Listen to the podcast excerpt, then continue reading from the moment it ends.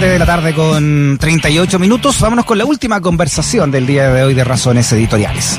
Tiene que ver con lo que también hablábamos en el titular del día de hoy. ¿ya? El mandatario ruso Vladimir Putin respondió con deseos de buena salud, así entre comillas, ¿ah? de buena salud, el ataque de su homólogo estadounidense Joe Biden, quien señaló que le consideraba un asesino en una entrevista televisada que ha puesto al rojo ¿no? las relaciones entre Moscú y Washington como los mejores años de la Guerra Fría.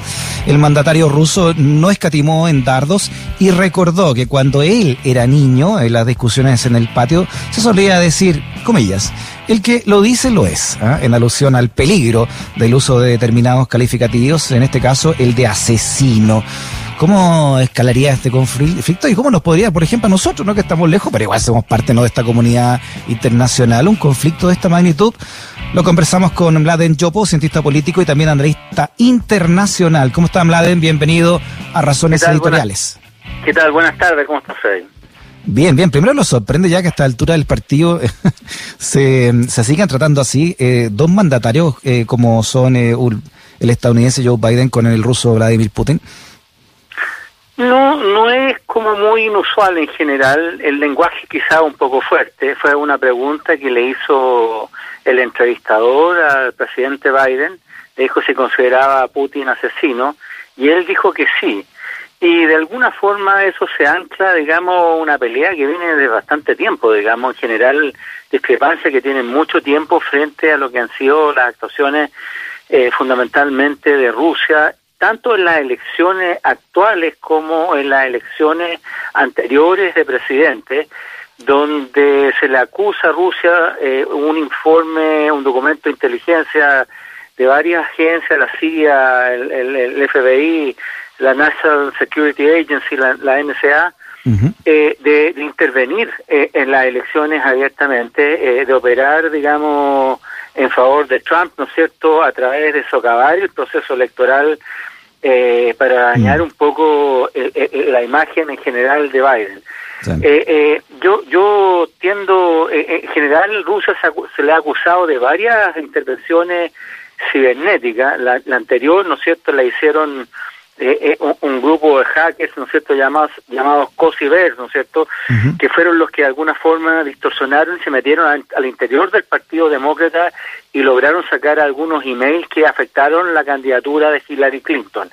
En la actualidad también están acusados de ciberataque, ¿no es cierto?, frente a empresas importantes como Orión, en lo que llama el Solar Winds, ¿no es cierto?, entre otros ataques cibernéticos. Entonces, hay una pelea en ese sentido, pero la pelea es más profunda, que tiene que ver un poco con las concepciones un poco del mundo que se manejan. Primero, eh, eh, a diferencia del presidente Trump, el presidente Biden es un líder estratégico, no es un líder transaccional, es decir, no es un líder de, de, la transacción inmediata, sino mira el mundo un poco más complejamente.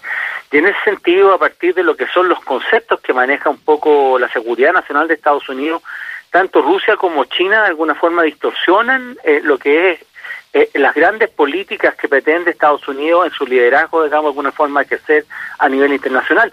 Hoy en conjunto con sus socios, por cierto, no no es ya no el llanero solitario eh, eh, en un sentido de realismo político. Es decir, las primeras medidas del presidente Biden fue volver, ¿no es cierto?, al Acuerdo de París, al multilateralismo, a buscar relaciones en el Indo-Pacífico de alguna forma para detener a China, el avance chino, digamos. E, ese es un primer tema. El segundo es que este liderazgo estratégico no solamente tiene que ver con elementos geopolíticos específicos, sino también tiene que ver con elementos ideológicos culturales. Es decir, se considera que Rusia no es un país, es una democracia. Ya, pero eh, eh, disculpa, pero mm, teniendo en cuenta no el, momento que vive Estados Unidos y, el momento también que vive Rusia, el estancamiento ruso en su economía, y también, por otra parte, el poderío indiscutible hoy de China en todo sentido, ¿no? Político, hegemónico, eh, económico, sin duda. Esta pelea entre, entre Rusia y, y Estados Unidos parece pelea de viejos cracks, ¿no? No, no es una pelea porque de alguna forma Estados Unidos trata de enarbolar elementos valóricos en su nueva política exterior. Y eso es un tema que eh, se había olvidado el presidente Trump. Pero disculpa, disculpa, pero, lo, eh, disculpa, pero lo primero que hizo Biden eh, fue bombardear Medio Oriente. sí, no, no, yo no digo, de haber sido electo. Yo no digo que sean políticas completamente coherentes. Yo estoy diciendo lo que ellos dicen, digamos, de alguna forma, por qué plantean un poco este sentido eh, eh, en general, el, el, tema del Medio Oriente tenía que ver por ataques de las tropas a tropas de Irak, digamos, a tropas norteamericanas. Eso es lo que justifica Estados Unidos. Eh, de allá que yo yo no, no coincido mucho en eso, digamos, en el término, digamos, la forma de resolución de conflictos, ni en, la, en, digamos, los anclajes que de alguna forma se le da para que se tipo pero yo estoy refiriendo fundamentalmente a cómo se considera Rusia. Rusia se le considera una amenaza hoy día en general en el mundo, igual que China. Y a Rusia, para no entrar en el tema de China, que es bastante más largo, pero el tema de Rusia fundamentalmente por el tema de Ucrania, por el tema de Chechenia, por el tema, digamos, incluso del gasoducto, ¿no es cierto?, que va a cruzar, que quiere cruzar, ¿no es cierto?, el Nord Stream entre Rusia y Alemania, que de alguna forma entra a actuar como una ruta, como la ruta de la seda china, entra a esta ruta Rusia, ¿no es cierto?, a colocar elementos importantes de condicionamiento al resto de Europa, que es uno de los aliados esenciales de Estados Unidos hoy día. Entonces, yo creo que en ese sentido también se está viendo eso, pero aparte de eso, en el fondo a Rusia, como te olvidé decir, se la acusa primero de no ser una democracia, sino más bien ser una democracia virtual. Con Yeltsin se le, se le acusaba de ser una democracia imperfecta, pero con llega Putin, que lleva más de 20 años el poder, acaba de cambiar la constitución a su favor, digamos, porque no se puede reelegir, pero él tiene como posibilidad o hacerse elegir a la cabeza de otro órgano, en este caso el Consejo de Estado, ¿no es cierto?, o, convertirse en primer ministro con la ADN de la DUM cambia la constitución para poder mantenerse en el poder y concentrar poderes, no hay división de poderes, eh, el poder dice que en general se acusa que el poder retuerce los artículos de la constitución de una constitución que se considera democrática, hay limitaciones al derecho de reunión y manifestación, hemos visto las grandes represiones, y, y límites a la libertad de expresión y de prensa. Entonces, yo creo que esto, más lo que de alguna forma afecta la nueva ingreso de Rusia ya un poco al escenario internacional no como potencia mundial, sino como potencia eh, eh, regional emergente con alcance global, de alguna forma también ha implicado que. Estados Unidos haya tenido también este tipo de situaciones, más allá de su intervención interna, que le chocó mucho, digamos, en la última elección se colocó en juego la democracia de Estados Unidos. Entonces, no será en ese sentido, para eh, ellos se convirtió en un elemento fundamental en ese sentido. ¿No será también que, que Biden eh, arrastra también ese complejo que, que ha perseguido, sobre todo durante la Guerra Fría, a los demócratas, de querer también parecer tan duro como los republicanos, ¿no? Que le pasó a Kennedy, que le pasa a Lyndon Johnson, en fin, ya, y de ahí en adelante, ¿no? Eh, Carter ni hablar de, de llegar y decir, oye, yo también eh, soy duro como Donald Trump y bombardeo y le digo a este caballero lo que pienso de él, ¿no? Sí, lo que pasa es que en este caso se está, estamos en un escenario donde las grandes potencias están jugando un juego que se llama guerra de tolerancia. O sea, se avanza un poquito más, y, eh, por ejemplo, China construye islas y hasta dónde puede avanzar eh, termina con el tema de, la, de, de, un, un, país, dos sistemas, en el caso de Hong Kong, hasta dónde puede avanzar lo mismo está haciendo Rusia, ¿no es cierto?, con su base y su interferencia en la guerra de Siria, digamos, eh, con su base de Tartus, por ejemplo, eh, y en ese sentido está avanzando. Está eh, de alguna forma interfiriendo, en la medida que interfiere, digamos, en las elecciones, o está de alguna forma metiéndose en Europa también, de alguna forma está en esa guerra de tolerancia. Y Estados Unidos hace lo mismo. Estados Unidos hace lo mismo, ¿no es cierto?, fundamentalmente en su alianza en el Indo-Pacífico, por ejemplo, para detener a China, hace lo mismo, ¿no es cierto?, eh, con Europa, que le pide a fortalecer la OTAN, no a retirar los soldados como los que quería hacer eh, el presidente Trump. Eh, de alguna forma, son guerras, llaman, no es una guerra probablemente tal, pero son estrategias de tolerancia de alguna forma, hasta mm. donde un poco esto nos genera una controversia mayor. Yo creo que aquí un juego de lucha hegemónica internacional geopolítica y, hegemónica internacional. Entonces, esto está un poco en ese marco, no está en otro marco distinto. Claro, es que lo que yo te digo, yo lo que yo te digo en Bladen es que lo veo como, como, como dos grandes potencias que fueron, ¿no? Y que quieren volver a hacerlo. Estados Unidos ya sabemos cómo se marginó con, con, eh, Trump, pero ya venían, viene en una decadencia importante, ¿no? Hay, hay un documental muy bueno que se llama American Factory, que, que lo hizo precisamente Obama y que habla de cómo los chinos se están metiendo ya con su, con sus grandes fábricas y sus grandes empresarios en Estados Unidos. Y por otro lado, eh, ¿no? Putin, que, que de comunista no, no tiene nada, por supuesto, pero con una economía muy estancada, y China tomando palco frente a esto, ¿no? Viendo cómo se agarran estos dos y China muy tranquila, muy callada, haciendo su trabajo. Sí, lo que pasa es que en el fondo China tiene su propia agenda, a pesar de que eh, dos países, en el caso Rusia y China, que tuvieron una guerra también tremenda, China ha tenido primero conflicto con todos sus vecinos, excepto Corea, digamos, para empezar. Eh, pero aparte de eso, eh, eh, lograron hoy día una alianza más estratégica. Tienen alianza en pactos de seguridad importantes. Entonces, fundamentalmente por Estados Unidos. Y Estados Unidos, si bien dejó de ser la potencia hegemónica, sigue siendo la primera potencia mundial. Y cuidado porque Estados Unidos no es una potencia que vaya en declinación como todo el mundo cree.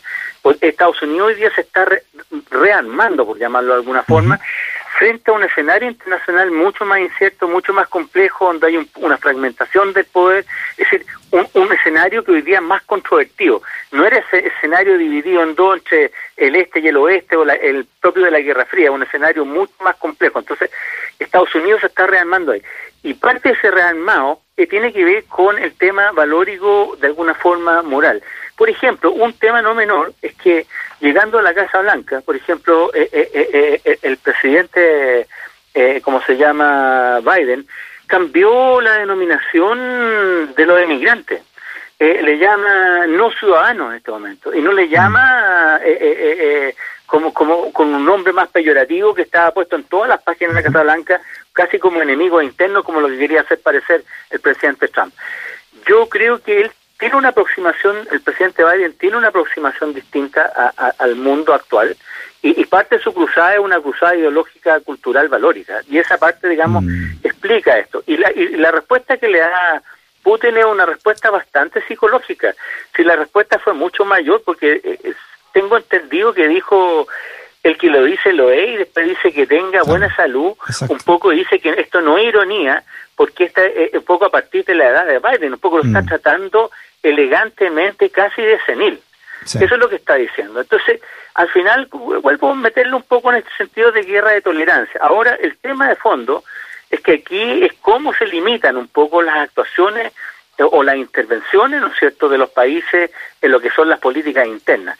Rusia, por un lado, no quiere que Estados Unidos intervenga fundamentalmente cuando llama asesino eh, eh, hay varios, digamos, eh, atentados que ha hecho el presidente o que han salido de, lo que es la estructura mm.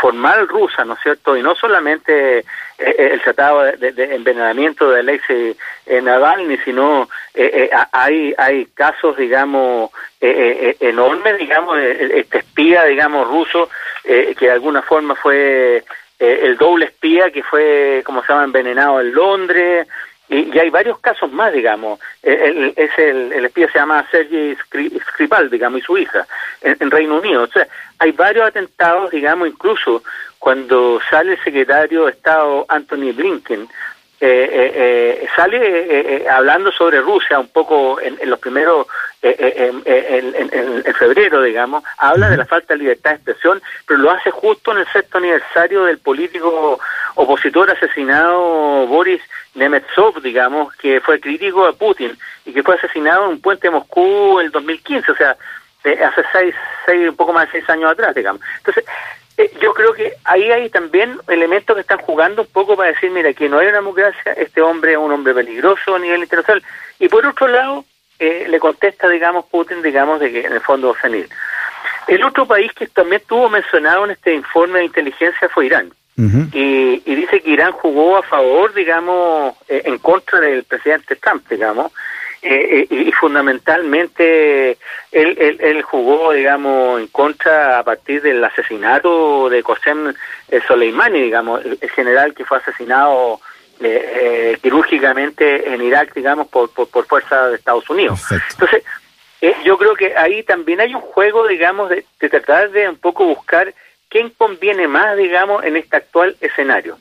Y, yo creo que en el fondo para las potencias emergentes, como el caso sobre todo autoritaria, eh, eh, eh, para no decirle de otra forma, digamos, el caso de Rusia y China, que son distintas, por cierto, tienen un manejo, yo creo que China es más autoritaria que Rusia, pero andan por ahí, digamos.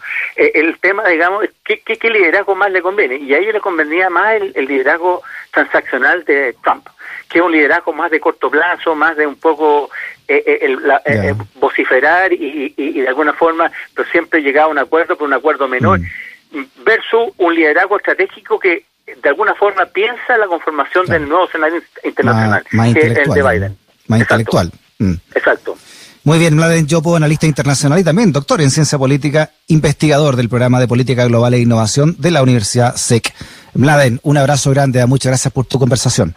Un gusto, un abrazo, que estén muy bien. Saludos.